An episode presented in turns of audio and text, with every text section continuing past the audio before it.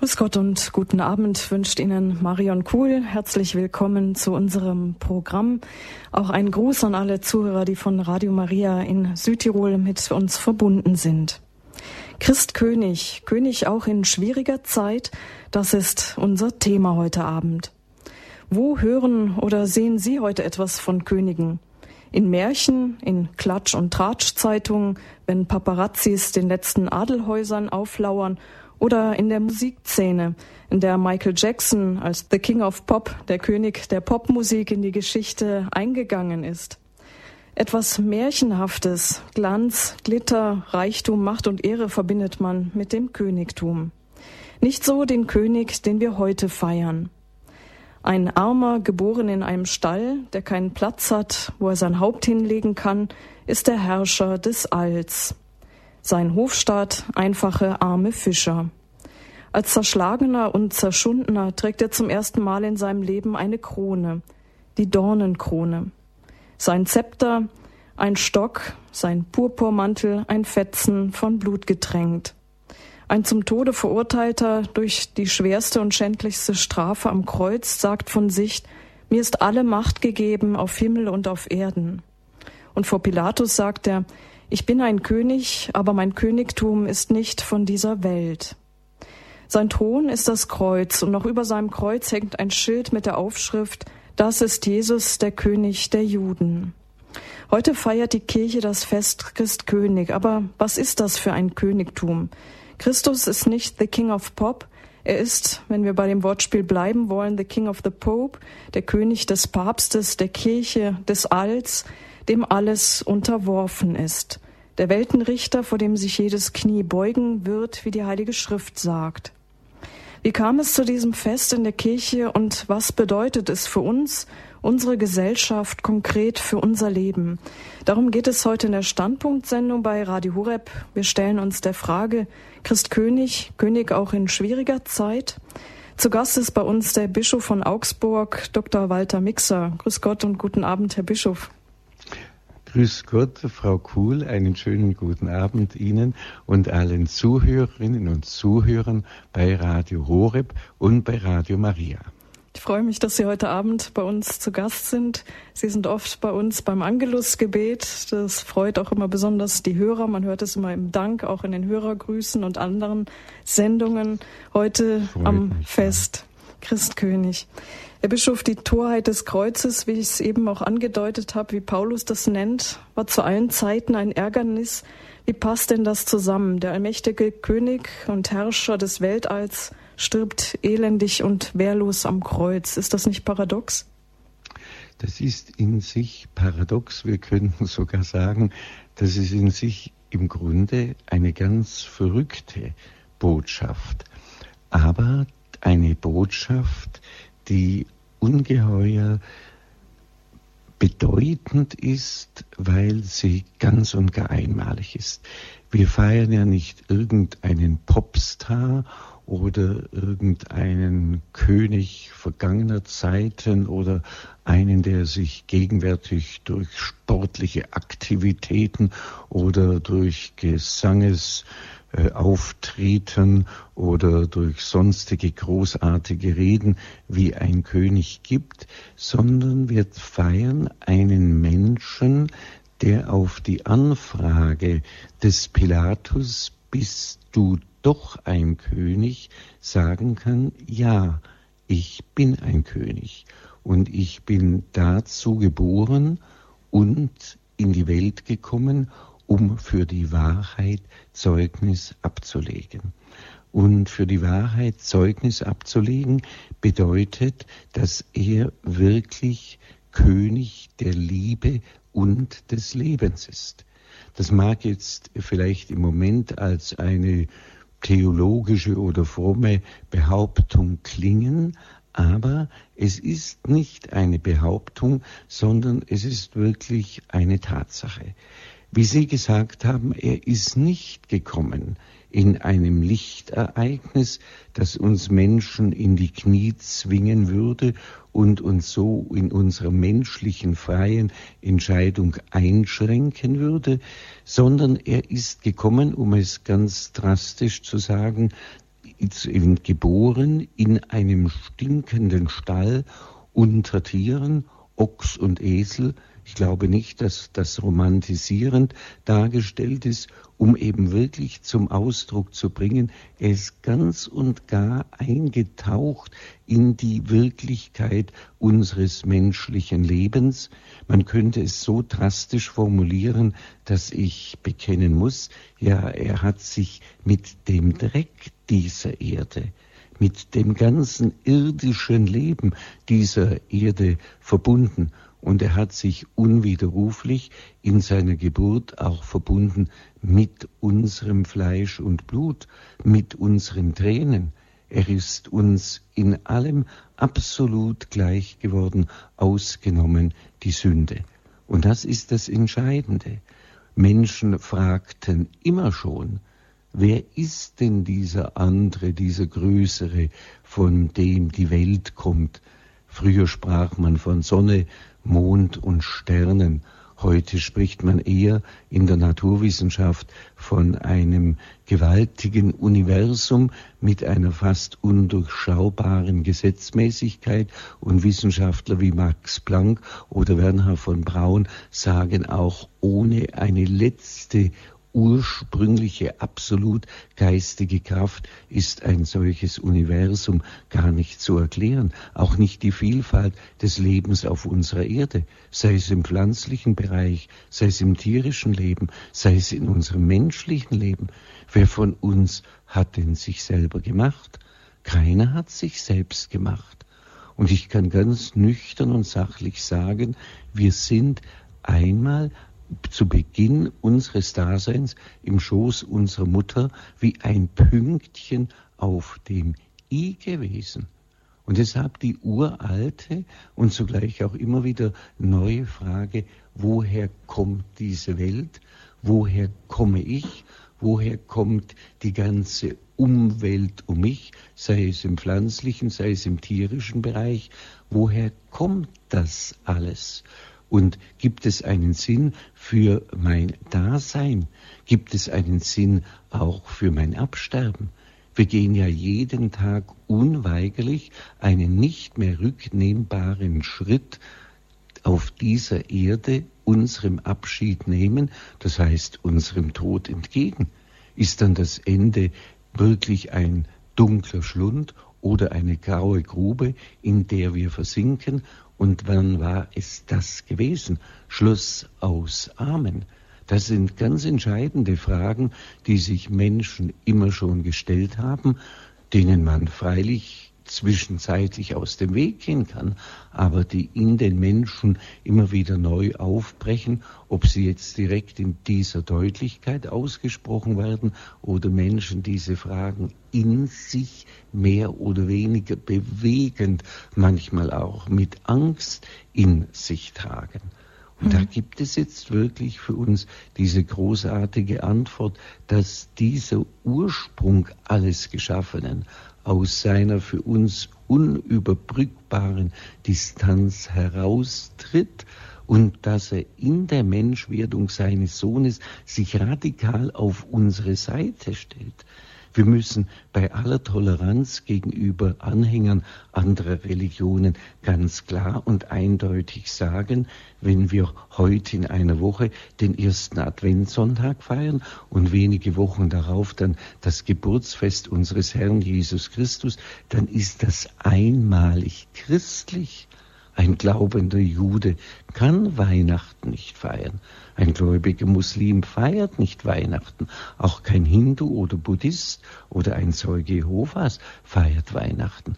Das ist ein ausgesprochen christliches Fest bei allem Respekt gegenüber Anhängern anderer Religionen. Das ist aber dieses Zeugnis dafür, dass dieser unsichtbare Schöpfergott, dieser Ursprung des gesamten Universums aus sich selbst heraustritt, einen gewaltigen Tausch von oben nach unten vollzieht, in der Menschwerdung seines Sohnes und ich wiederhole mich, zur Welt kommt nicht in einem glanzvollen Lichtereignis, nicht geboren wird in einem Schloss oder in einem Palast, sondern in einem stinkenden Stall unter Tieren zur Welt kommt, sich ganz und gar also vermischt mit der Wirklichkeit unserer Erde, unseres Daseins und auf diese Weise sich radikal auf unsere Seite stellt, ausgenommen die Sünde. Und das ist die Großartigkeit auch des Weihnachtsfestes, des Geburtsfestes von Jesus Christus.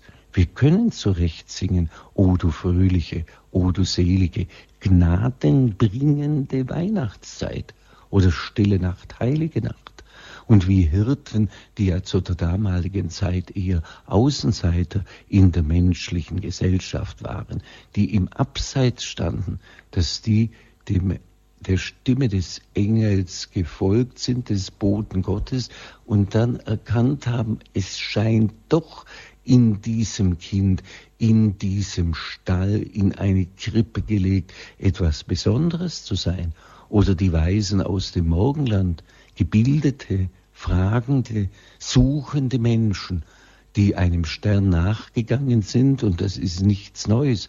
Es gab immer wieder Sterne, die als besondere Zeichen angesehen worden sind und die dann eben auch zu diesem Ort Bethlehem gekommen sind und vor diesem Kind in die Knie gegangen sind, weil sie gespürt haben von der Ausstrahlung dieses Kindes, auch wenn es in einer ärmlichsten Umgebung zur Welt gekommen ist, dass hier doch ein Neuanfang da sein wird in der Menschheitsgeschichte in der Beziehung der Menschen untereinander, aber vor allen Dingen in dieser Beziehung der Menschen untereinander auch dadurch, dass es eine neue, andere Beziehung geben wird zwischen dem ganz anderen, der bis jetzt unvorstellbar gewesen ist, und diesem Kind, das dann den Namen Jesus trägt, Jeschuach, und das heißt, Gott will das Heil.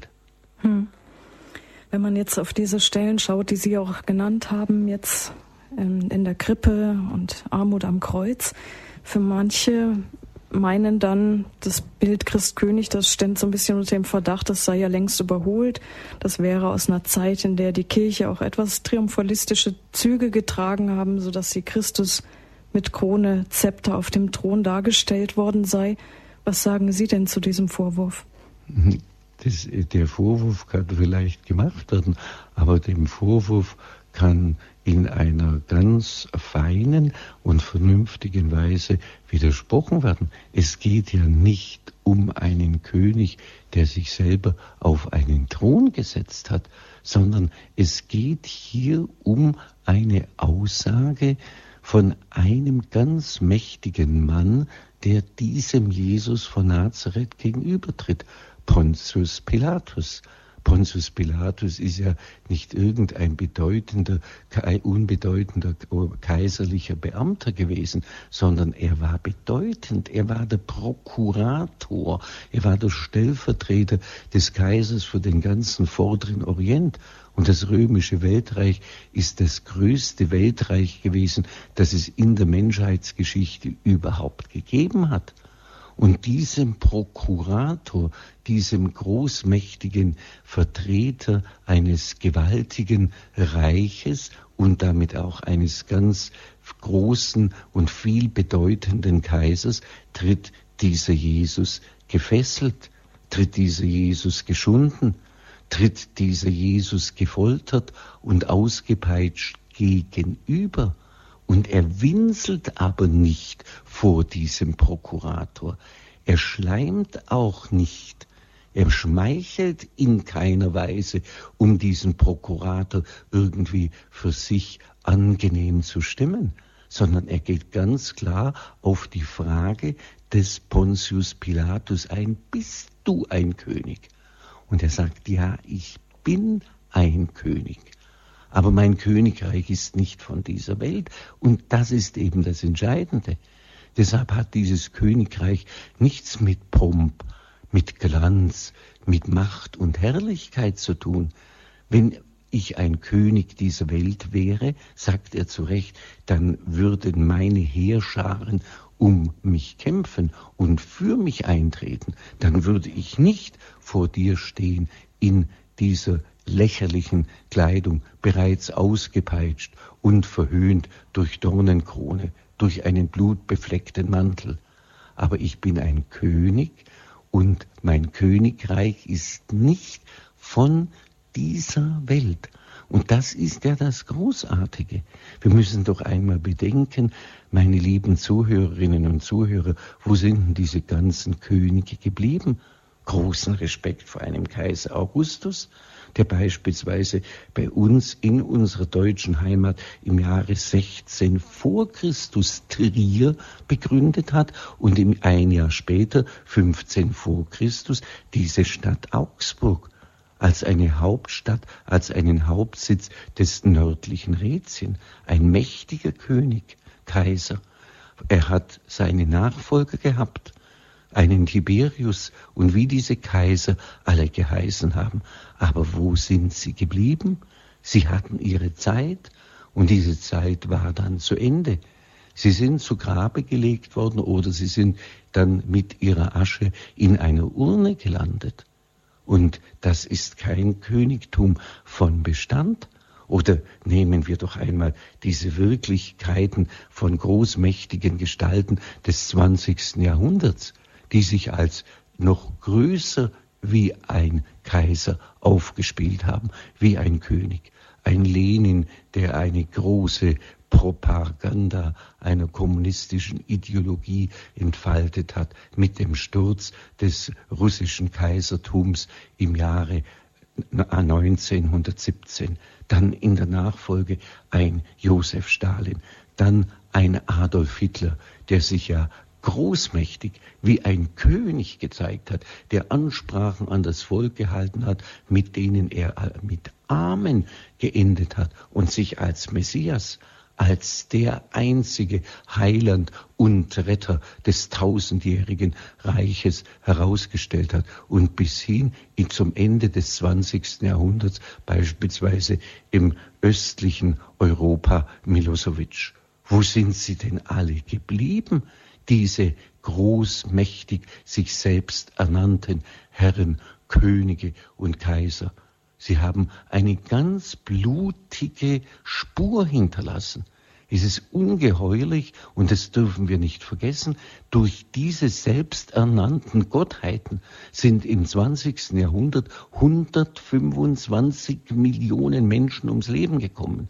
Ist großartige Kultur, die durch Jahrhunderte und durch Jahrtausende gewachsen ist, zerstört worden. Sind wir in unserem deutschen Vaterland am Ende des Zweiten Weltkrieges direkt am Rand eines furchtbaren Abgrundes gestanden.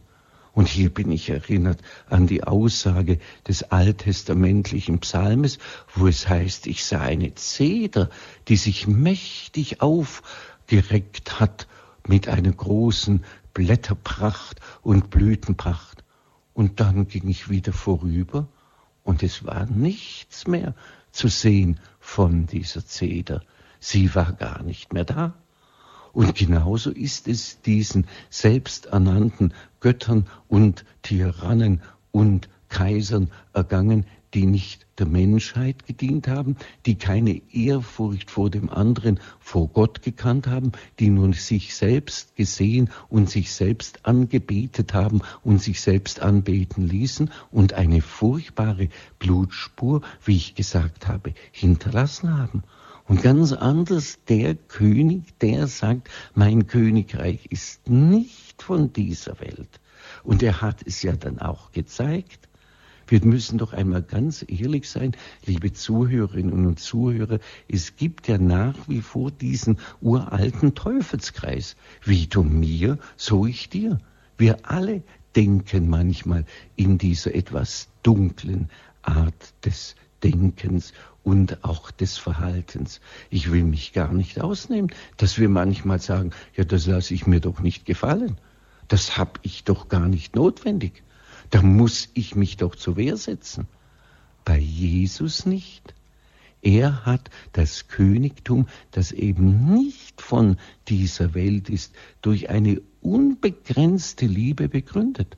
Von ihm können wir sagen, dadurch ist ja gerade sein Königtum entstanden, dass es nicht mit Glanz und mit Pomp dargestellt worden ist, genauso wie er ja wirklich in einen in ärmlichsten Verhältnissen in einer Höhle zur Welt gekommen ist, sondern dass er den Teufelskreis, wie du mir, so ich dir, durchbrochen hat und durch diese Bereitschaft, das Kostbarste, was ein Mensch hat, nämlich sein Leben hinzugeben, dann am Kreuz gelandet ist das Kreuz als die schlimmste Todesstrafe, erfunden von den Persern. Kein römischer Staatsbürger durfte am Kreuz aufgehängt werden, selbst nicht bei Majestätsbeleidigung. Paulus ist deshalb als römischer Staatsbürger im Gegensatz zu Petrus, der mit dem Kopf nach unten gekreuzigt worden ist, ist Paulus enthauptet worden.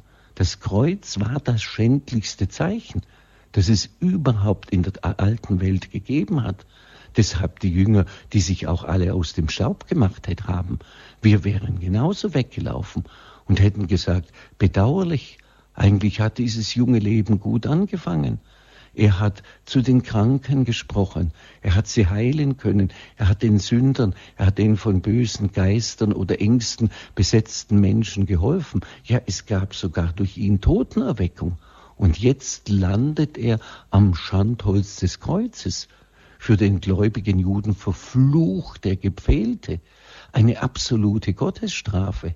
Wer so sterben muss, wer so leiden muss, wer so zugrunde gehen muss, der ist von Gott bestraft worden. Und dann aufgehängt noch auf diesem Holz des Kreuzes mit dem letzten feindseligen Dolchstoß, mit dem Stoß der Lanze des römischen Centurio, um ganz und gar festzustellen, dass er wirklich tot ist, dass die Seite geöffnet worden ist, das Herz durchstoßen worden ist und Wasser und Blut herausgekommen ist. Wobei im Nachhinein dieser Centurio sagen musste, durch dieses Verhalten dieses Menschen, der wirklich den Teufelskreis des Bösen durch seine radikale Hingabe durchbrochen hat, der für seine Verfolger, für seine Feinde zu Gott, seinem Vater gebetet hat, musste der Centurio nachher bekennen, wahrhaftig, dieser Mensch war Gottes Sohn. Und da kann ich nicht mehr von irgendeinem Pomp oder von irgendwelchen unrealistischem königlichen Verhalten oder großmächtigen Gebaren sprechen, sondern genau das Gegenteil, dass einer da ist, der sich radikal ausliefert bis zum letzten Atemhauch, bis zum Vergießen des eigenen Blutes, ausgestreckt am Holz des Kreuzes. Und dadurch ist dieses Kreuz zum Zeichen der Liebe für uns Menschen geworden. Das ist ja das Großartige. Das Kreuz, das bis dahin ein Zeichen der absoluten Schande gewesen ist, ein Zeichen auch der Bestrafung durch Gott selber, ist jetzt das Kreuz zu einem Pluszeichen geworden. Wir kennen doch diese zwei uralten Zeichen. Das Minus heißt Nein und das Pluszeichen heißt ja. Jesus hat das Kreuz von der vertikalen, die dann eben durchbrochen ist durch die horizontale, also der längst aufgerichtete Balken, durchbrochen durch den quer gelegten Balken, hat er dieses Schandholz des Kreuzes zum Pluszeichen gemacht, zum Zeichen des Sieges. Und deshalb wird er ja gefeiert, nicht als ein irdischer König, wie ich es vorhin sagte, dessen Königreich einmal angefangen hat, wo man sagen könnte, aufgegangen ist er wie eine blühende, hochragende Zeder, dann ging ich vorbei und dann war nichts mehr zu sehen. Nein, genau das Gegenteil. Er hat durch seine radikale Hingabe, durch sein geöffnetes Herz, durch seine Liebe das Böse, das Hinterhältige, das Gemeinde, das wie du mir, so ich dir überwunden und den innersten Kern des Bösen, nämlich den Tod, besiegt. Und deshalb ist das Zeichen des Heiligen Kreuzes großartig für uns ein Pluszeichen geworden ist. Meine lieben Zuhörerinnen und Zuhörer, das ist doch pfundig. Mit der Sprache der Jugendleute sagen, das ist doch spitze. Das ist doch wirklich einmalig eine derartige Liebe und einem solchen König der Liebe und des Lebens kann ich glauben. Er hat nicht nur das fromme Wort gesagt, ich bin gekommen, nicht zu unterdrücken, sondern aufzurichten. Ich bin nicht gekommen, mich bedienen zu lassen, sondern zu dienen und mein Leben hinzugeben als Lösegeld für viele. Ich bin gekommen zu suchen, was verloren war. Keine frommen Sprüche, sondern er hat es in die Wirklichkeit in der radikalsten Form umgesetzt.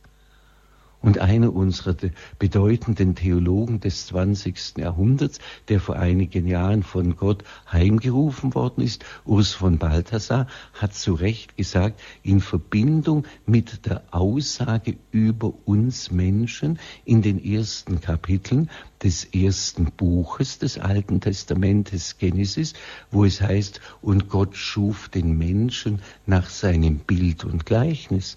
Ein Ebenbild sind wir Menschen Gottes. Eine an und für sich doch großartige Aussage. Ebenbild Gottes deshalb, weil wir denken, weil wir lieben, weil wir uns in relativer Freiheit entscheiden können. Und Urs von Balthasar sagt noch, wir sind noch mehr als Ebenbild Gottes.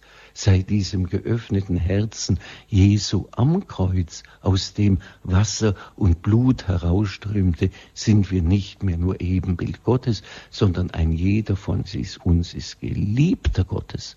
Eine größere und eine vollendetere Aussage über den Menschen kann ich ja gar nicht sagen dass jeder Mensch, der mir gegenübertritt, wirklich Geliebter Gottes ist, weil wir eben wirklich Söhne und Töchter Beziehungs Gottes sind, beziehungsweise Brüder und Schwestern dieses Menschgewordenen, dieses gekreuzigten, dieses dann auferstandenen Christus, unseres Herrn und Heilandes.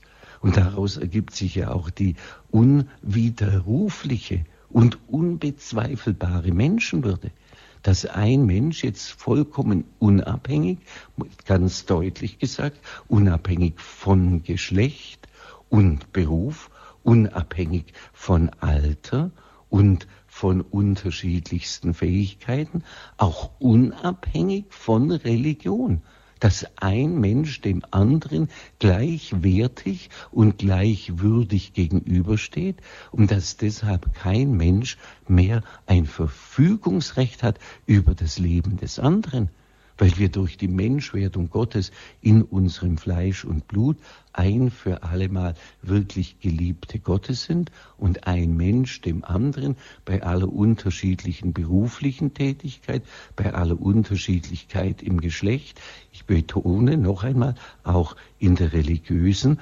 Unterschiedlichkeit, aber gleichwertig und gleichwürdig einer dem anderen gegenübersteht. Und dadurch die Einmaligkeit des menschlichen Daseins zur Geltung kommt, und deshalb jeder Mensch als Person zu achten und zu ehren ist und jeder gleichwertig und gleichwürdig dem anderen gegenübersteht. Und das ist ausschließlich ermöglicht durch diese Wirklichkeit, dass sich Jesus zum König der Liebe und des Lebens gemacht hat, nicht weil er groß sein wollte, sondern weil er sich radikal erniedrigt hat. Sie müssen bedenken, er ist von einem Freund, das ist ja das Schlimmste, was man sich vorstellen kann, um 40 Silberstücke verkauft worden. Ein anderer Freund hat gesagt, und wenn ich mit dir sterben müsste, ich gehe mit dir in den Tod. Der gleiche sagt drei Stunden später, lass doch mich bloß in Ruhe. Den kenne ich gar nicht, von dem ihr redet. Mit dem habe ich nie etwas zu tun gehabt so dass ich sagen muss, dass das seelische und geistige Leiden Jesu vielleicht sogar noch schlimmer war als das körperliche Leiden, von den besten Freunden verkauft, verraten, im Stich gelassen, dann ausgepeitscht, dann verhöhnt, gefoltert. Und mit dieser Dornenkrone und mit diesem blutbefleckten Soldatenmantel als Spottkönig herausgestellt und trotzdem dem mächtigen Pontius Pilatus gegenüber sagend, ja, ich bin ein König, aber nicht ein König dieser Welt, weil alle Königreiche dieser Welt ihren Anfang haben und auch ihr Ende haben. Mein Königreich ist nicht von dieser Welt, sondern ich bin als König gekommen, um für die Wahrheit Zeugnis abzulegen. Und diese Wahrheit ist nicht irgendetwas Unverständliches, für nur wenig gebildet, philosophisch oder theologisch oder sonst wissenschaftlich gebildete Menschen zu verstehen, sondern er selber diese fleischgewordene Wahrheit der Liebe. Diese Liebe, die sich dann am deutlichsten zeigt in der Hingabe seines Lebens, im Leiden und Sterben am Kreuz. Und das hat mit Pomp das hat mit Angeberei, das hat mit Großtuerei überhaupt nichts zu tun, sondern das hat etwas zu tun, dass wirklich dieses Kreuz, an das er gehängt worden ist, für uns zum Pluszeichen geworden ist, zu dem Zeichen, ja, dein Leben zählt vor Gott, der dich vom Anfang an deines Daseins an gewollt und geliebt hat sodass du im Pluszeichen dich selber auch lieben kannst. Ich kann wirklich sagen, und jeder Mensch kann sagen, es ist schön, dass es mich gibt. Das Leben freut mich, auch wenn es Prüfungen und Belastungen gibt. Ich bin nicht ein Zufallsprodukt irgendeiner menschlichen Entwicklungskette, sondern ich bin von Gott gewollt und geliebt, der sich durch die Menschwerdung seines Sohnes durch den radikalen Tod seines Sohnes, durch die Hingabe aus Liebe auf meine Seite stellt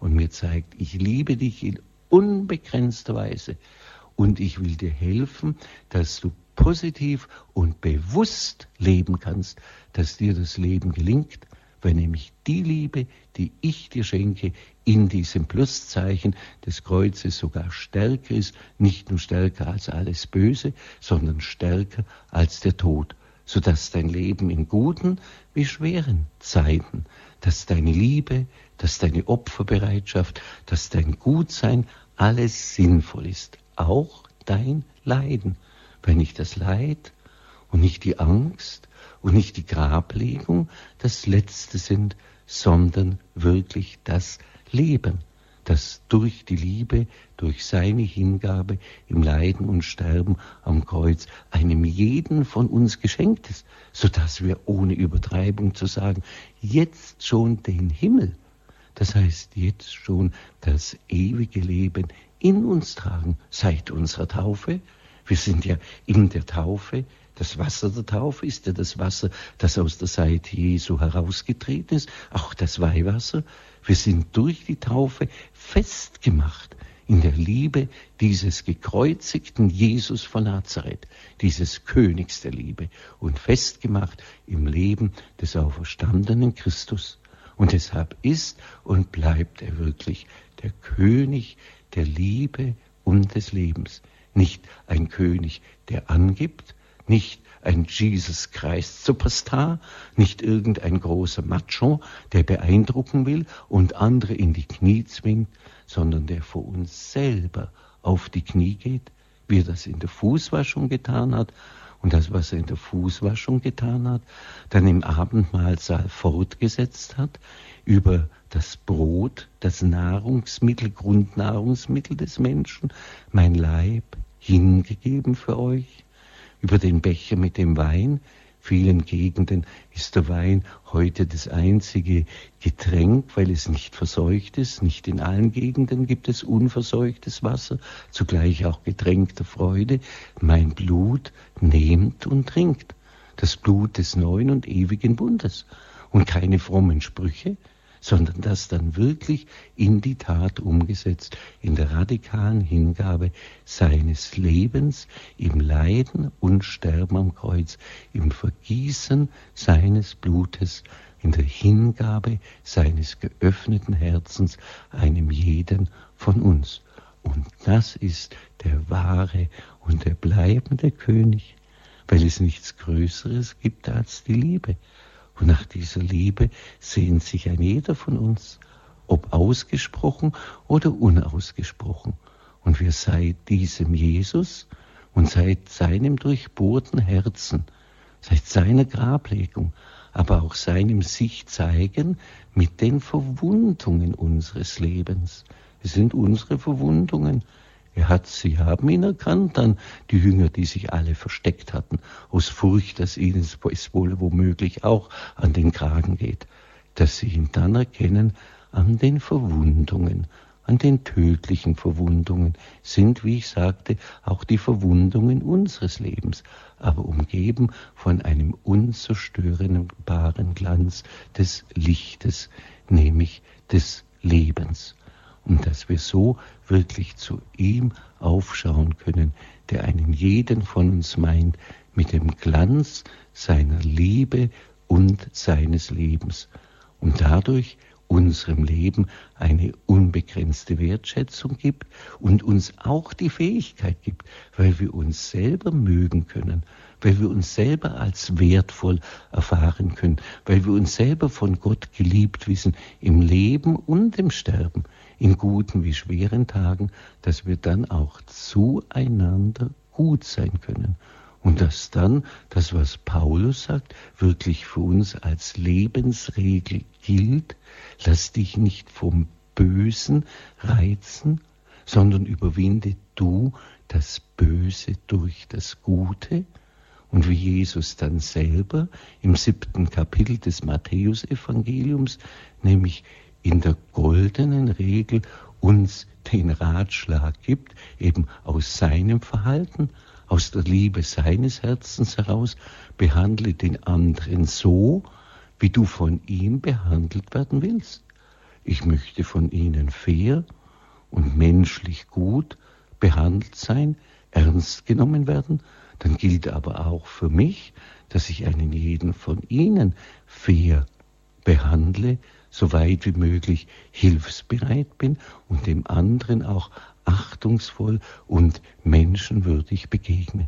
Und dadurch ist die größtmögliche Humanität, der größtmögliche Humanismus wirklich begründet. Deshalb konnte auch ein russischer Dichter wie Dostoevsky sagen, wenn der Glaube an Gott verloren geht, geht auch der Wert und die Würde des menschlichen Lebens verloren. Und selbst ein Albert Camus, der ja zusammen mit Jean-Paul Sartre den sogenannten humanen Atheismus begründet hat, den existenziellen Atheismus, sagt zum Ende seines Lebens Folgendes, wenn er feststellt, nach dem Ende der meisten Monarchien im Abendland, besonders aber auch nach dem allgemeinen geistigen und moralischen Zusammenbruch durch die fürchterlichen totalitären Diktaturen des 20. Jahrhunderts, kommt dem Christkönigsgedanken eine ganz neue und eigene Bedeutung zu. Jesus Christus, der Herrscher über die Königen, über die Mächtigen, der Erde. Und dieses Wort hat eine absolute Gültigkeit bis auf den heutigen Tag und kann dann fortgesetzt werden mit den Worten, wie ich sagte, von Albert Camus, der Mensch in der Revolte. Ist der Thron Gottes einmal umgestürzt, dann erkennt der Aufrührer, dass es nur an ihm ist, jene Ordnung und Einheit mit eigenen Händen zu erschaffen. Dann wird eine verzweifelte Anstrengung begonnen, falls nötig, um den Preis des Verbrechens das Reich des Menschen zu gründen. Das wird nicht ohne schreckliche Folgen bleiben, deren wir erst einige kennen. Nicht ein Papst sagt das, sondern Albert Camus der auf der Suche ein ganzes Leben war nach dem Humanismus und zeitweise auch dem Gedanken eines humanen Atheismus angehängt ist. Und damit wird deutlich, es gibt nur den einen, den einen König der Liebe und des Lebens, diesem Jesus Nazarenus Rex Judorum, Jesus von Nazareth, König der Juden, nicht aus Macht, sondern aus der Erniedrigung, aus der radikalen Hingabe seines Lebens, seines Daseins für einen jeden von uns, so dass wir wirklich aufatmen können, aufatmen können, so dass wir die Angst fallen lassen können, dass unser Leben vielleicht wertlos ist, dass wir einer Dunkelheit oder einer Sinnlosigkeit und am Ende irgendwann einmal einer unheilbaren Krankheit und dem Tod unweigerlich entgegengehen? Nein, wir gehören ihm, der sich für uns hingegeben hat, der sich hingegeben hat in der Fußwaschung, sich vor uns niedergekniet hat, der sich hingegeben hat im Abendmahlsaal, sich selber in diesen schlichten Speisen sich uns anbietet als die Speise der Liebe und des Lebens, der größtmöglichen Vereinigung zwischen dem Menschlichen und dem Göttlichen. Und der ist dann verwirklicht in der radikalsten Form, in der blutigsten Form, die es gibt, in der Hingabe des eigenen Lebens, im Leiden und im Sterben am Kreuz. Und er dann wirklich Sieger ist über das Böse, über den Tod. Und so ist und bleibt er.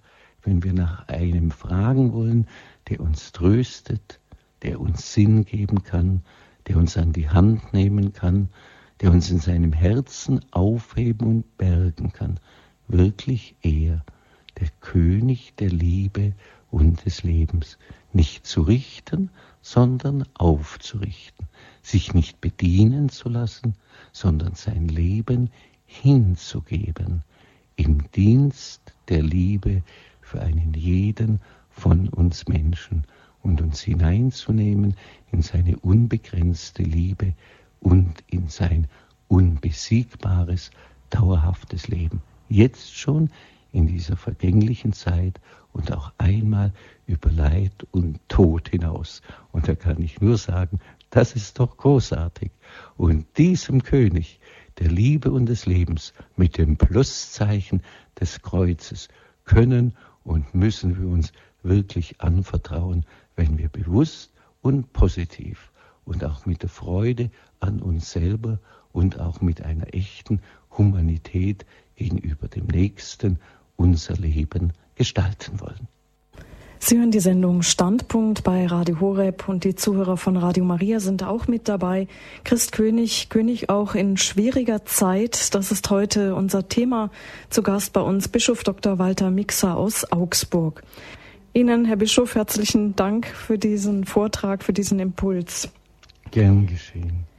Papst Johannes Paul II. hat beim Christkönigssonntag 2004 besonders die Verbindung zwischen dem Fest Christkönig und den Laien hergestellt und hat dabei gesagt, die Durchdringung der weltlichen Ordnung auf dem Geist des Evangeliums stellt in der Tat eine Pflicht für jeden Getauften dar, insbesondere für die Laien. Wo sehen Sie da die besondere Bedeutung und Aufgabe? Wie können die Laien das tun?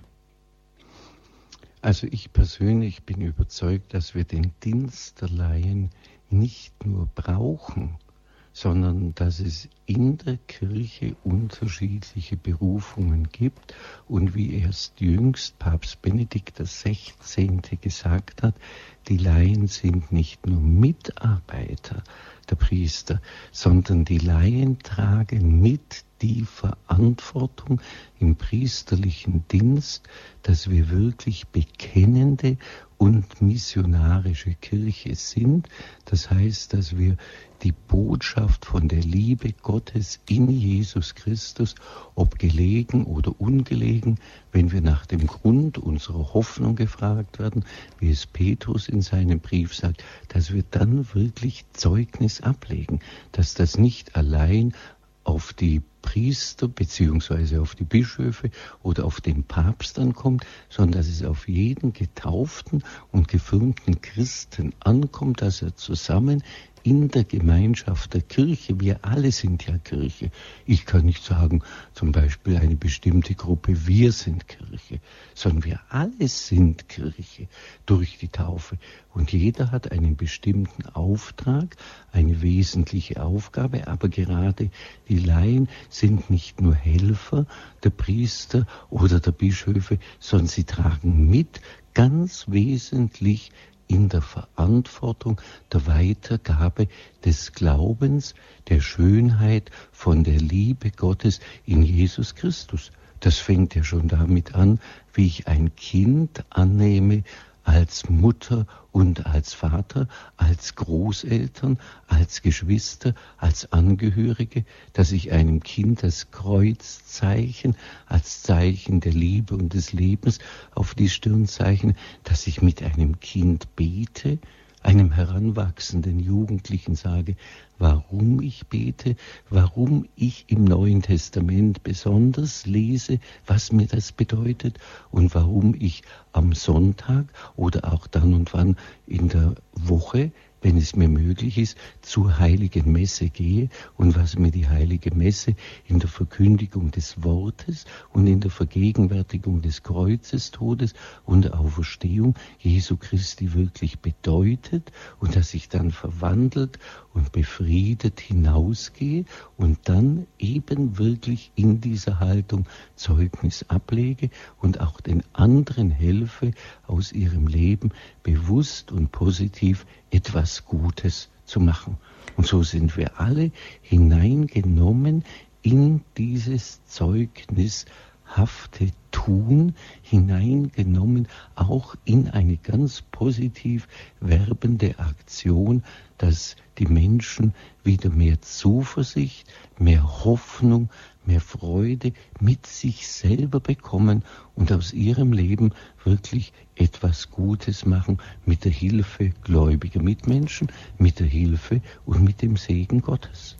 Und so sind alle getauften Christen echte Mitarbeiter und mitverantwortlich an der Weitergabe von dieser einmaligen Botschaft der Liebe Gottes in Jesus Christus. Wir haben drei Hörer in der Leitung. Wir beginnen mit Herrn Natterer aus Bleichach im Allgäu. Guten Abend. Guten Abend, guten Abend, Vater Bischof. Grüß Gott, Herr Natterer. Grüß Gott, wir kennen uns ja. Ich möchte antippen, bin Jahrgang 1937 und was uns nach dem Krieg so begeistert hat, man hat ja den Christkönigssonntag im Dekanat beispielsweise bei uns im Stiefenhofen äh, feierlich gefeiert, auch abends, wir sind mit den Bannern gekommen nach Hemmenstadt und so weiter, wo man wirklich als Jugendliche begeistert wurde. Ja. Und da sollte man vielleicht heute auch noch ein bisschen drauf achten. Und wo man Schwierigkeiten haben heute in der Früh in der Nachricht, vor der Nachricht im Bayerischen Rundfunk, da sagt man nur vom Totensonntag. Sicher, wir sind einige evangelische Christen, die haben ihren Totensonntag und das Christkönigsfest ist ein bisschen untergegangen. Ich würde jetzt morgen am Bayerischen Rundfunk mal anrufen, weil man muss einen Gottes Namen auch beide sagen. Und ja, tust was, das bitte, was, da wäre ich hm? Ihnen so dankbar. Wir uns schon. Und ja. was man als sonst, ich weiß nicht, wie es bei uns in der Bundesrepublik in, in Westen ausschaut. Äh, Im Osten ist ja letztes Mal bekannt gegeben worden, wir haben nur 25 Prozent Christen in den neuen Bundesländern und Katholiken sind nur 4 Prozent. Also wie wir da in der Minderheit sind, da ist sicher nicht so leicht. Und die Gedanken, wo Sie jetzt so wertvoll gegeben haben, ob sowas ist, vielleicht einmal in einem Hirtenbrief, damit auch die Geistlichen merken, Hauptsache der Bischof nimmt das so ernst und sie haben gute Gedanken braucht, damit es einfach unter das Volk kommt. Also da würde ich persönlich noch mehr auf die Hirtenbriefe losgehen, damit Dings und dass da darauf geachtet wird, dass sie verlesen werden. Das ist auch manchmal eine liebe Not. Aber da vielleicht die guten Gedanken, wo er schön ist, dass wir das im Radio Horeb empfangen können, aber es müsste vielleicht auch da äh, Dings und vielleicht, wir haben ja Internet, man hat, man hat CDs und so weiter, vielleicht nützt das Mittel auch noch, damit auch wirklich da ein bisschen mehr Feier kommt. Ansonsten wünsche ich Ihnen alles Gute. Danke für Ihre Anregung und ich kann Ihnen nur sagen, das habe ich mir ganz fest vorgenommen. Ich habe nur jetzt für die Adventszeit mit dem Hirtenbrief mich noch etwas zurückgehalten, weil ich nämlich das Ergebnis der 13 Pastoralgespräche, die wir in unserer Diözese Augsburg miteinander führen konnten, ich habe sicher ungefähr 1300 Leute erreicht, weil ich das im nächsten Hirtenbrief und zwar in dem Sinn, wie Sie das eben angesprochen haben, dann auch wirklich in der ganzen Diözese nochmal verdeutlichen und verbreiten will. Ja, danke und alles Gute. Danke, ja, danke gleichfalls. Auf Wiederhören. Die nächste Anruferin ist Frau Borner aus Steinhausen. Grüß Gott. Ja, grüß Gott. Grüß Gott, Frau Bonner. Grüß Gott, Herr Bischof. Also ich möchte Ihnen nur von ganzem Herzen danken für den guten Beitrag. Und äh, also ich weiß nicht, ich finde keine Worte mehr, aber wir sollten richtig, also als nach, Sie sind in der Nachbardiözese von uns und äh, manchmal hören wir Sie und das ist uns so viel, also Sie geben uns so viel. Also ich kann Ihnen nur von Herzen danken. Das ja. freut mich sehr. Ja. Und ich danke dem lieben Gott und dem Heiligen Geist, dass er mir immer wieder auch die Kraft gibt, mit ja. einer inneren Freude und Mut die wichtigsten Dinge beim Namen zu nennen. Vergelt's Gott, Herr Segensgott, ganz gern. Ja, wiederhören. Auf Wiederhören, Wiederhören für Gott. Die nächste Hörerin ruft aus Eichstätt an, Frau Harrer. Grüß Gott. Grüß Gott, lieber Bischof Walters. Grüß Gott, Frau Harrer. Ich habe mich total gefreut, dass ich es hier mal wieder gehört habe. Und Schön. mir fällt zum Christkönigsfest immer das Gebet ein, das wir bei der Erstkommunion gelernt haben, das O mein Heiland, großer König, großer du bist König. bei mir eingekehrt. Mhm. Und mich fasziniert das immer wieder aufs Neue, ähm, wie Gott sich so klein macht als König, dem die ganze Welt gehört, in unser Herz einzuziehen. Und dann heißt es in der zweiten Strophe, alles lege ich dir zu Füßen, weil du ja mein König bist. Und ich denke, er braucht ja unsere Antwort, dass er auch sein Königreich immer wieder ausbreiten kann. Und da wollte ich Sie fragen, was Sie so sagen, was helfen kann, dass man ihm auch die richtige Antwort gibt, diese Hingabe oder so zu leben. Das ist jetzt eine wichtige Frage, Frau Harrer, die Sie stellen. Und zwar zum Ersten äh, sage ich, ganz wichtig ist, wie Sie das jetzt auch mit diesem Gebet formuliert haben, das gilt für Sie, das gilt aber für mich auch in der gleichen uneingeschränkten Weise, dass wir uns immer wieder neu mit einer inneren Liebe, mit einem echten inneren Vertrauen dem Menschgewordenen, dem gekreuzigten, dem auferstandenen Jesus Christus überlassen. Ich rate auch immer wieder Jugendlichen, ganz dringend die Texte des Neuen Testamentes zu lesen, besonders auch das Lukasevangelium, und zwar abschnittweise ins Abendgebet hineinzunehmen.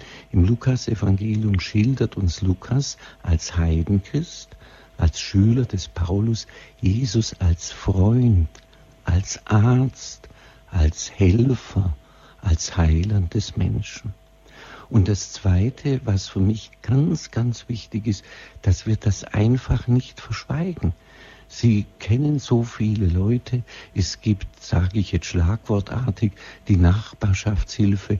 Man kommt mit allen möglichen Leuten ins Gespräch, sei es jetzt beim Einkaufen, sei es auf dem Marktplatz, warum auch nicht am Wirtshaustisch wenn man irgendwo gemeinsam mal eine Mahlzeit einlädt oder Freunde oder Bekannte einlädt und Menschen trifft, dass man jetzt ohne jetzt aufdringlich zu sein, aber doch immer wieder auch so das deutlich macht, was mir der Glaube an die Liebe Gottes in der Gemeinschaft der katholischen Kirche bedeutet.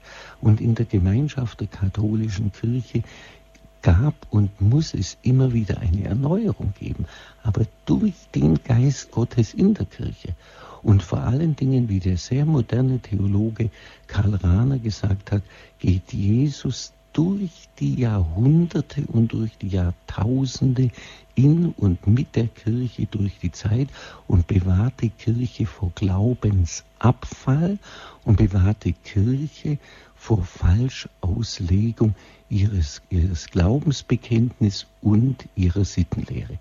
Und das ist ganz entscheidend, sodass wir bei aller menschlichen Notwendigkeit uns selber immer wieder zu besinnen, zu bekehren, auch das Sakrament der Buße zu empfangen, mit Gewissheit sagen können, glaubt diesem ungebrochenen Glaubensbekenntnis der Kirche, das zu keiner Zeit in irgendeiner Weise falsch oder untreu ausgelegt worden ist. Habt Vertrauen zu dieser Glaubensgemeinschaft der Kirche. Das wäre der zweite Punkt. Und der dritte Punkt wäre der, dass wir einfach auch versuchen, untereinander fair und gütig und hilfsbereit miteinander umzugehen und dadurch auch zeigen, welche Kraft uns zur Geduld, auch zum Aushalten, auch zum Aushalten von Krankheit und Leid uns der Glaube wirklich gibt. Dankeschön. Ich hoffe, Segensgott. Für die schöne Antwort. Alles Gute, Gottes ja, Segen Ihnen. Wir denken nur gern an Sie. Ja, das freut mich sehr. Ja. Ich an euch auch. Ja, danke. Alles Gute, Frau Rauf. Wiederhin.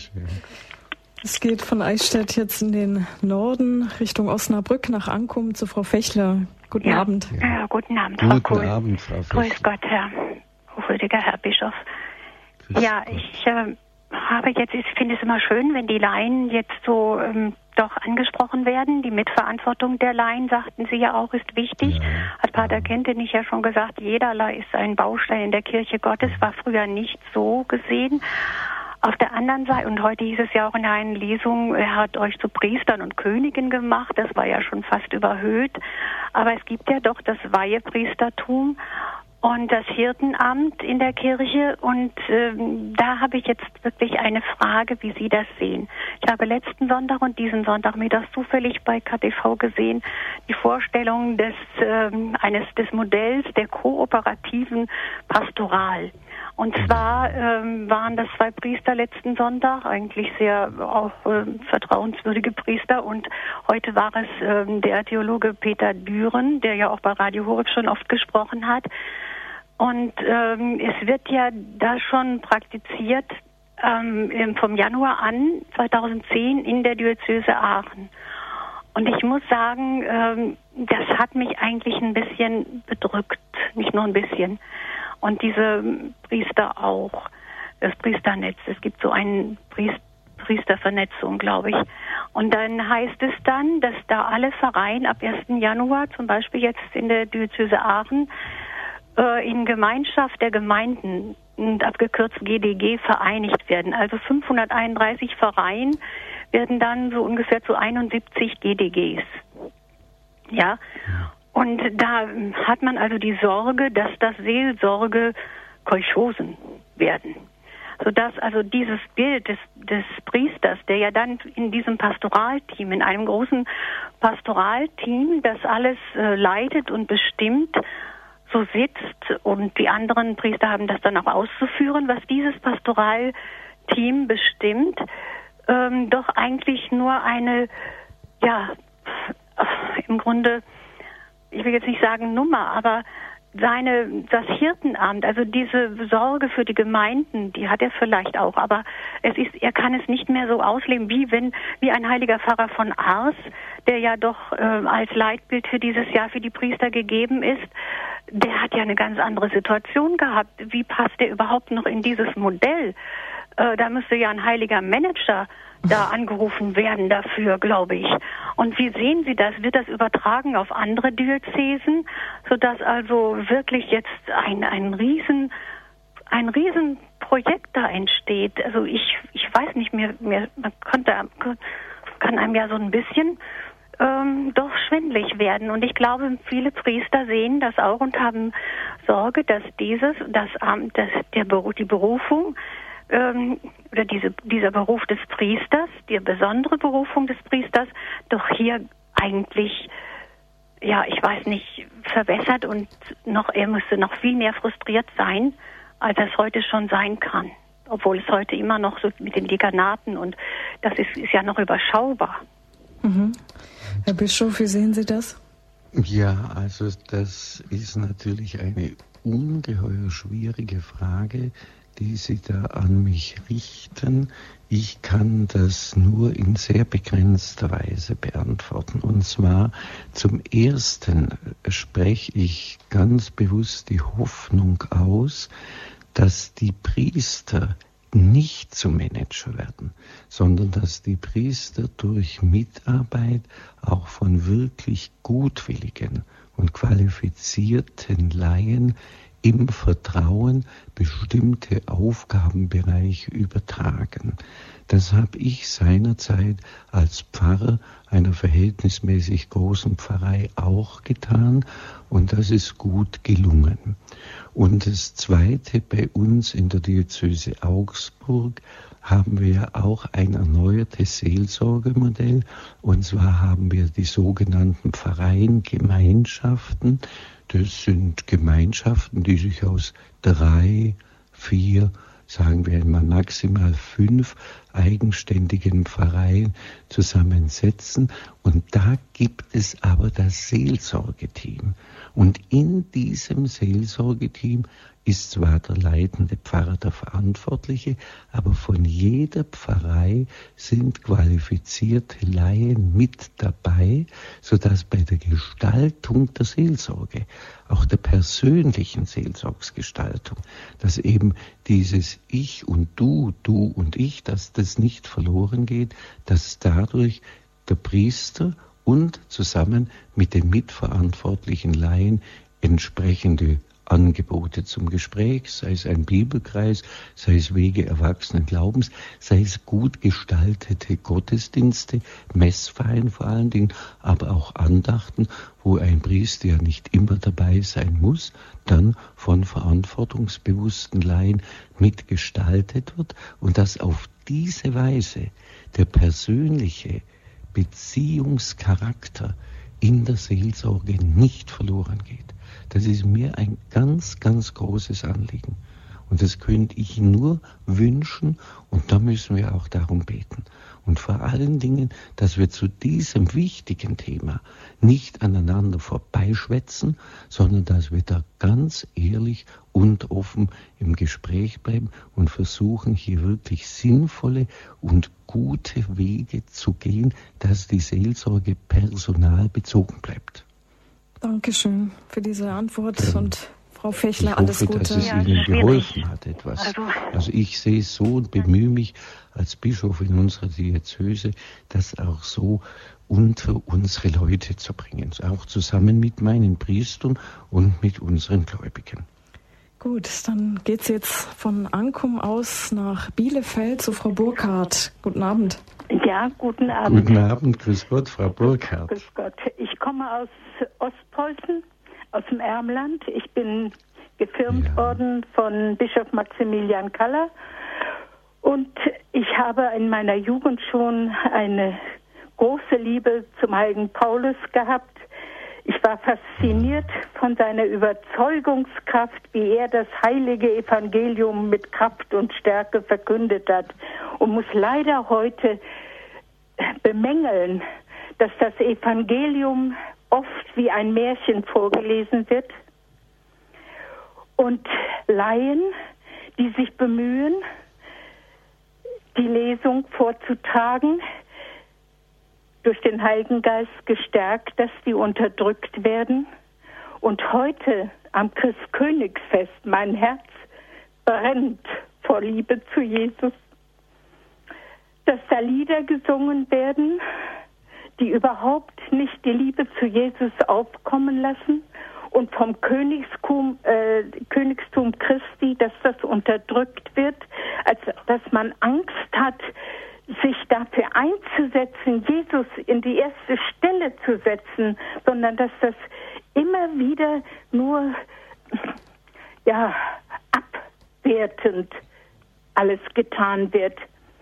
Wir haben Gebetsgruppen in unseren Gemeinden gehabt, die sind abgeschafft worden. Die sollten zu Zeiten eingeführt werden, wo keine Leute kamen, weil ältere Leute ja meist zum Rosenkranzbeten kommen, die sich in der Zeit hinlegen und die dann abends äh, spätere Stunde kommen und äh, dann auch zur Heiligen Messe bleiben wollten. Da ist das untersagt worden.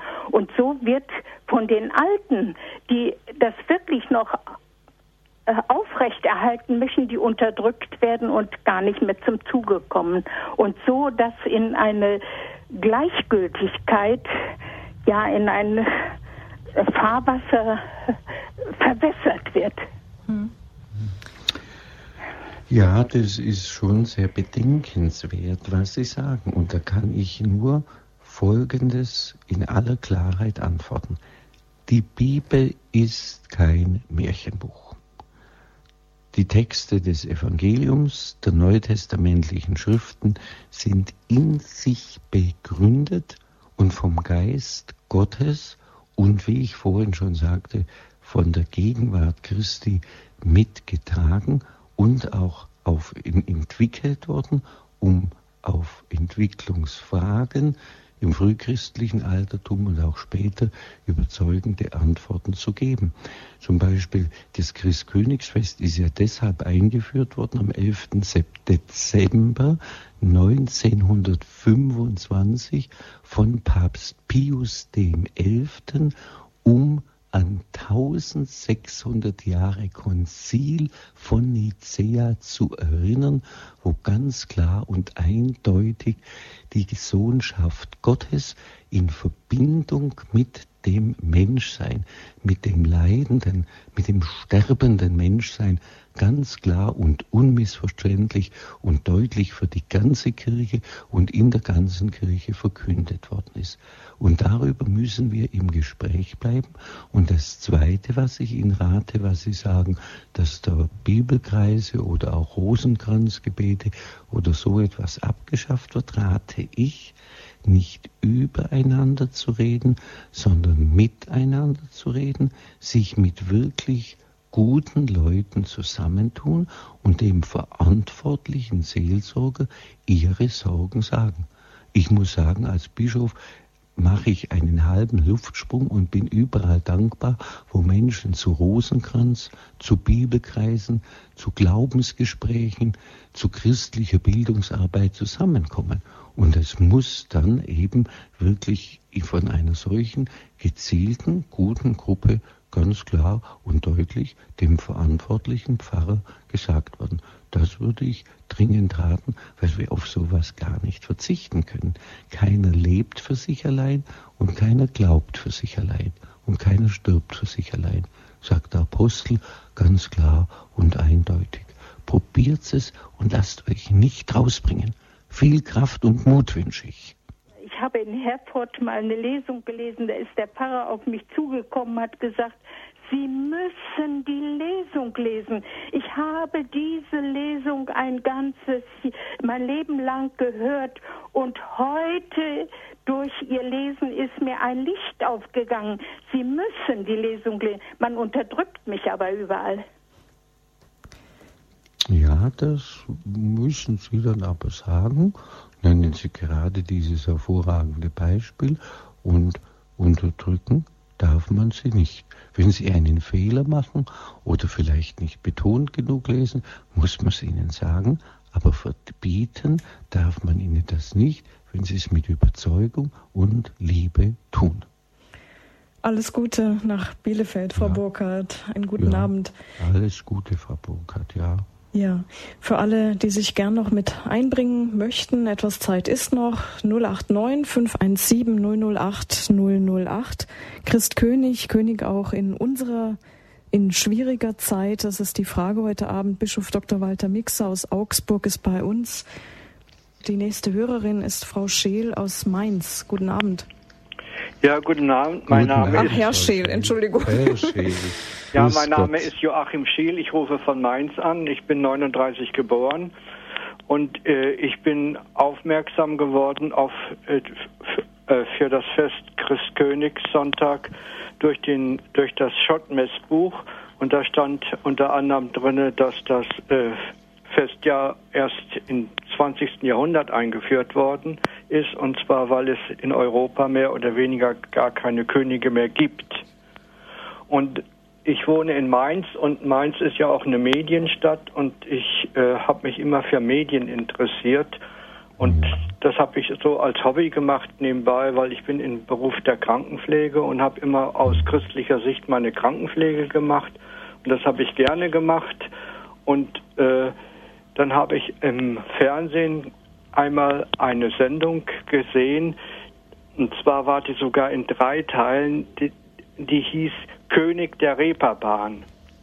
Und da wurde praktisch der Unterleibsatheismus ge, äh, äh, da in, in, drei Sendungen gesendet. Und ich habe dann immer bin dann immer hingegangen und habe da gebetet für die Leute, die praktisch so ein Leben führen und dass das praktisch zur Hauptsendezeit so zwischen 8 und 10 Uhr gesendet wird in drei äh, äh, Folgen und habe da festgestellt, wie tief wir gesunken sind. Und dann ist mir auch aufgefallen, ich habe mal gehört, in Belgien, da gibt es einen König, der ist katholisch und da hat man die Abtreibungsgesetze verabschiedet. Dann ist er als König zurückgetreten. Allerdings war das dann nur für fünf Stunden oder einen Tag. Und da hat das äh, Parlament die Abtreibungsgesetze verabschiedet und dann ist er wieder als König eingesetzt worden. Das sind dann alles so Tricks. Und da habe ich nur festgestellt, in welcher äh, Welt wir leben. Und wir müssen praktisch unseren Glauben äh, trotzdem weiterleben und können auf der anderen Seite auch mit anderen Leuten immer dafür äh, Reklame machen für den Glauben, äh, damit äh, sowas zurückgedrängt wird. Ich finde das nicht gut, wenn in der Öffentlichkeit äh, solche negative Sachen dann immer zum Tragen kommen. Da gebe ich Ihnen vollkommen recht. Nur wird Ihnen und mir von anderer Seite entgegengehalten, wir haben Presse- und Redefreiheit. Das stimmt. Das ist ein Gesetz der Demokratie und da muss ich sagen, Gott sei Dank. Aber diese Presse- und Redefreiheit muss meines Erachtens nach auch von gegenseitiger Achtung und auch von einer vernünftigen Moral das heißt von einem Verantwortungsbewusstsein gekennzeichnet sein. Und wenn das nicht der Fall ist, müssen wir wirklich dagegen protestieren und müssen auf der anderen Seite uns wirklich zusammentun und mit vernünftigen Leuten darüber reden, dass diese oder jene Sendung, sei es im Fernsehen, sei es im Rundfunk, im Grunde genommen die Menschen, vor allen Dingen auch unsere Jugendlichen, auf eine falsche Spur bringt und dass das unverantwortlich ist. Und da müssen wir uns dann, sei es jetzt schriftlich oder in Worten, wirklich zu Wort melden. Ich sage immer das eine, wissen Sie, Sie können keinen Amokläufer oder Jugendkriminelle, die kann man nicht verantwortlich machen, weil die fallen ja nicht vom Himmel runter sondern die werden durch verantwortungslose Erwachsene in eine solche Heimatlosigkeit, in eine solche Unverantwortlichkeit im Denken und im Handeln hineingedrängt. Und es muss ganz klar und deutlich beim Namen genannt werden. Genauso wie den Schutz des ungeborenen Lebens. Ich habe das Anfang des Jahres getan und bin dann in der Presse äh, ziemlich negativ dargestellt worden. Aber ich muss die Wahrheit sagen. Es ist eine Tatsache, dass bei uns in Deutschland in den letzten 30 Jahren in einem der reichsten Länder 10 Millionen Kinder nicht das Licht dieser Welt erblicken durften. Und diese Kinder würden wir heute dringend brauchen. Und es würde auch von der Kirche gerade in der Konfliktberatung, in der in der Eheberatung, vor allen Dingen auch in der Schwangerenberatung eine wirklich große Hilfe gegeben, nicht nur mit einer schlauen Zunge, sondern auch mit der entsprechenden finanziellen Unterstützung, wo das notwendig ist. Und das müssen wir in aller Klarheit und Deutlichkeit sagen und dürfen da auf gar keinen Fall feige sein. Danke, Herr Scheel, für den Anruf. Alles Gute nach Mainz. Es geht jetzt in die Bischofsstadt, nach Augsburg, zu Frau Kirchhauser. Grüß Gott. Grüß Gott, Frau Herr Kirchhauser, Bischof. grüße Sie. Grüß Gott, Frau Kuhl. Ich hätte auch ein Anliegen zum Christkönigstag. Mir ist das also eines der höchsten Freuden, das Fest. Und zwar sollten wir uns wieder ein bisschen mehr bemühen, auch, dass wir uns auf der Himmel freien dass man nicht immer bloß auf der Welt rumfipseln und rumtun. Das ist ein Prüfungsstand, das weiß jeder Christ und das müsste auch jeder andere Mensch wissen. Man kann nur von Menschenwürde sprechen. Unsere Würde ist eigentlich, dass Gott uns erlaubt, dass wir ein bisschen uns prüfen lassen und unsere Prüfungen bestehen dürfen auf der Welt, dass wir auch im Himmel ein kleines Fetzerle sagen können. Ein bisschen haben wir auch mitwirken dürfen, dass wir aufkommen in den schönen Himmel. Aber wenn man uns der Himmel schon gar nicht mehr, nie mehr wunderbar schildert, das hört man kaum mehr. Da hat es früher auf Predigten gegeben, da hat man gleich gemeint, man möchte am liebsten jetzt gleich in den Himmel auf und gar nicht mehr heim zum Kaffee. So schön hat man das geschildert und jetzt wird das ein bisschen verschwiegen. Man muss der Himmel weil Welt, das wissen alle Leute, dass man so oft mal ins Auto einsteigt, tot sein kann und man weiß, dass man an der Schweinegrippe stirbt und man stirbt an allem und man stirbt an der Armut und wann was noch. Man stirbt nicht man geht durch ein Tor in ein anderes Leben und das muss man den Leuten sagen. Und dass der König, wenn das schon unser Bruder sein will, also wenn man in der Welt zum König verwandt ist, braucht man lange nicht so viele Sachen fürchten, wie wenn man zu keinem König verwandt ist. Und wenn man zum Gott als König zu Gott verwandt ist, was er uns ja wirklich zugesagt hat, dann sollte man auch den Menschen, wo so viel Angst und Elend in der Welt ist, sollte man den Leuten sagen, die Angst standet er halt jetzt durch oder, oder guckt, dass er an Gott besser glaubt. Dann kommt schon eine Hoffnung auf. Dann haben wir doch auf der Welt schon ein bisschen ein wenig, dass der Himmel reinleuchtet. Das wollte ich bitte zum Königsfest sagen. Dankeschön. Danke, Frau Kirchhauser. Frau Kirchhauser kann ich Ihnen nur 150-prozentig recht geben.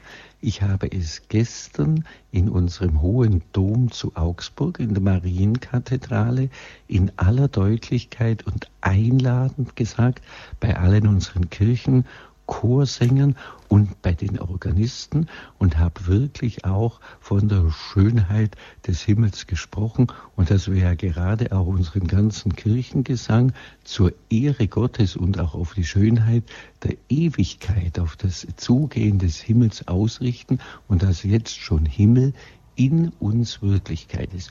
Und heute Vormittag habe ich das genauso in aller Deutlichkeit in Hindelang im Allgäu auch in aller Deutlichkeit vor einer riesigen und vollbesetzten Kirche gesagt, dass wir ja unwiderruflich jeden Tag ein Stück dem Abschied nehmen von dieser Erde entgegengehen, dass wir aber keine Angst haben müssen, sondern dass wirklich der Himmel jetzt schon in uns ist und dass wir ja über Leid und Tod hinaus mit Jesus Christus in die Vollendung des Lebens und auch in die Erfüllung unserer Sehnsüchte gehen, wie wir das hier auf Erden nicht finden.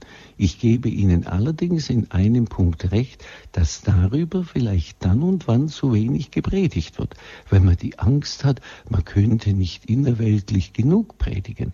Das ist eine innerweltliche Predigt, wenn ich sage, Leute, ihr braucht keine Angst zu haben bei allem Leid und bei aller Not, wir können uns einhängen beim Kreuztragenden, beim gekreuzigten Jesus Christus. Und er ist für uns zum Pluszeichen der Liebe und des Lebens geworden.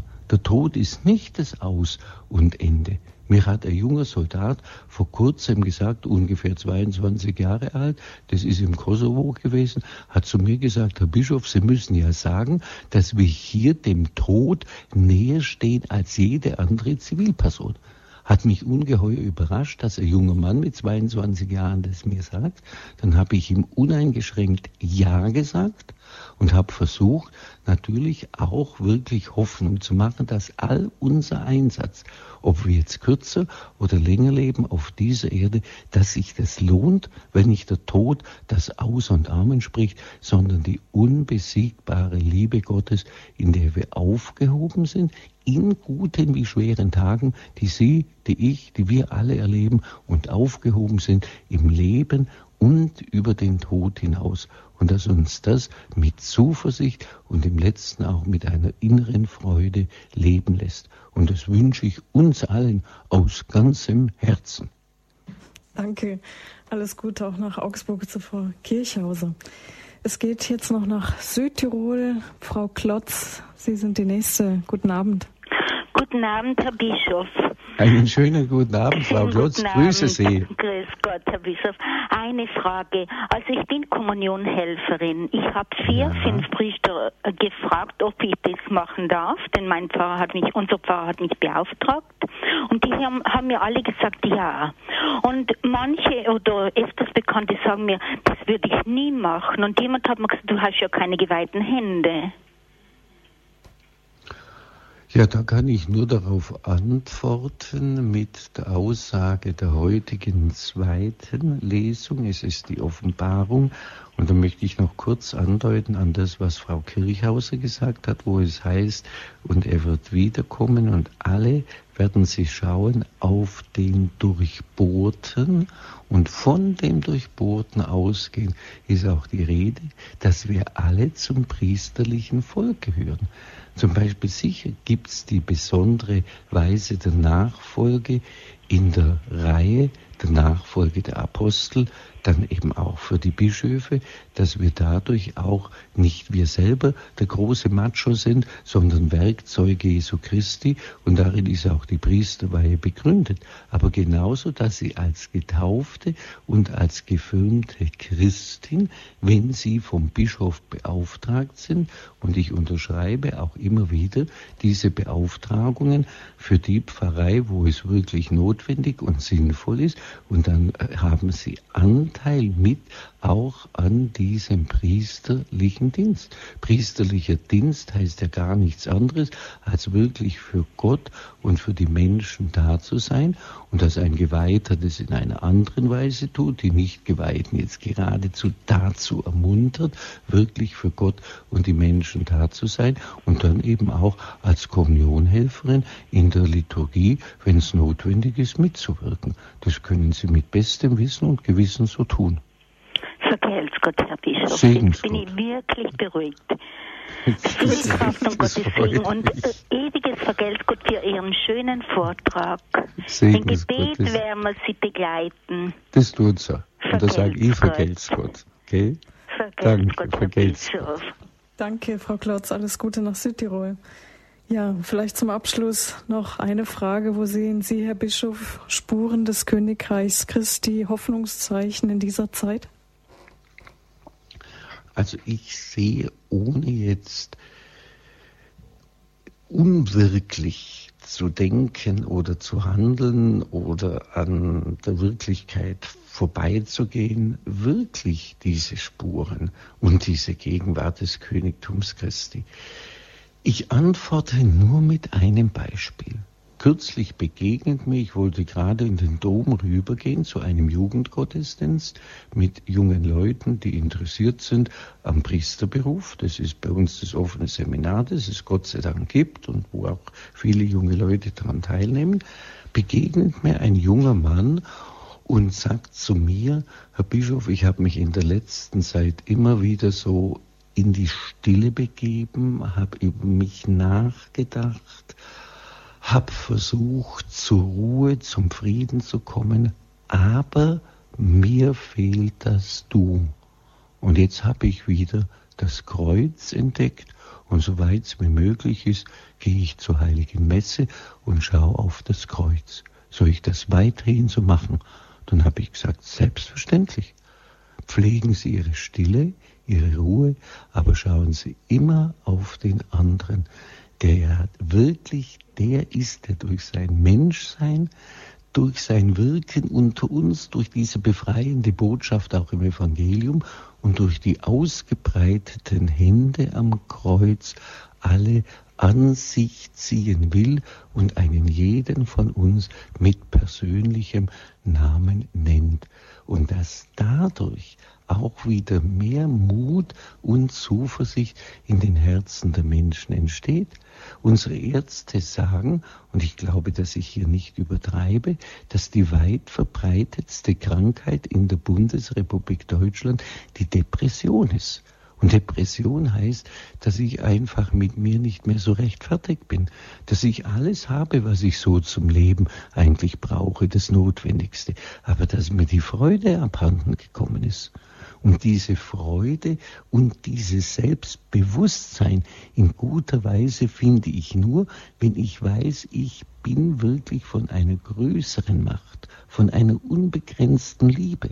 Und das ist Gott durch die Menschwerdung, durch das Kreuz, durch die Auferstehung seines Sohnes und auch durch die Geistsendung, Geist Gottes in mir dass ich zu mir Ja sagen kann und dass ich doch Freude finden kann am Leben und dadurch eben auch anderen Menschen wieder humaner, hilfsbereiter gegenübertrete. Und das ist in unserer Zeit dringendst notwendig.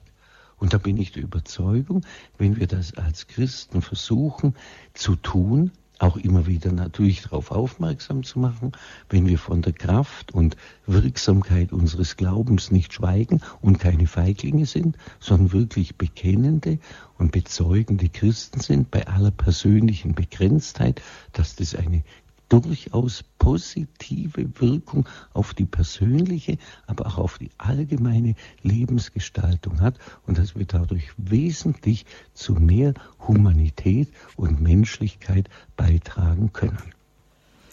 Danke, dass Sie das auch heute Abend bei uns getan haben, Herr Bischof. Alle gern, habe ich gern getan, mit Freude. Schön. Ja? Dann ja, alle, die gerne diese Sendung auch noch einmal hören möchten oder vielleicht auch weiter verschenken wollen. Herr Natterer hat eben gesagt, diese Worte muss man doch verbreiten. Sie können auch die CDs von dieser Sendung weitergeben. Sie können beim CD-Dienst sich melden. Montags bis Freitags sind die Kollegen da unter der 0700 75 25 75 20 oder Sie gehen auf unsere Homepage www.horeb.org können dort CDs bestellen oder auch unsere Sendungen herunterladen als Download oder Podcast. Herr Bischof Dr. Walter Mixer, dürfen wir Sie zum Abschluss um den Segen bitten. Sehr gern. Der Herr sei mit euch. Und mit deinem Geiste. Der Name des Herrn sei gepriesen. Von nun an bis in Ewigkeit. Unsere Hilfe ist im Namen des Herrn. Der Himmel und Erde erschaffen hat und so segne und behüte euch durch das Königtum unseres Herrn und Heilandes Jesus Christus in guten wie schweren Tagen. Schenke euch den Frieden im Herzen, einen starken, bekennenden Glauben, eine mutmachende Hoffnung und eine treue Liebe. Der allmächtige und barmherzige Gott, der Vater und der Sohn, und der Heilige Geist. Amen. Amen. Gelobt sei Jesus Christus. In Ewigkeit. Amen. Einen schönen und gesegneten Christ-Königsabend wünsche ich Ihnen allen, meine lieben Zuhörer und Zuhörer, und Gottes Schutz und Segen und auch einen gesegneten und frohmachenden Advent mit einer guten Vorbereitung auf das Geburtsfest unseres Herrn und Heilandes Jesus Christus. Danke, gleichfalls. Vergelt's Dankeschön. Gott. Danke. Alles Gute und Gottes Segen. Danke. Ja, das Gleiche, den Wünschen schließe ich mich an. Auf Wiederhören, sagt Marion Kuhl. Frau Kuhl, behüt Sie Gott. Alles Gute. Danke.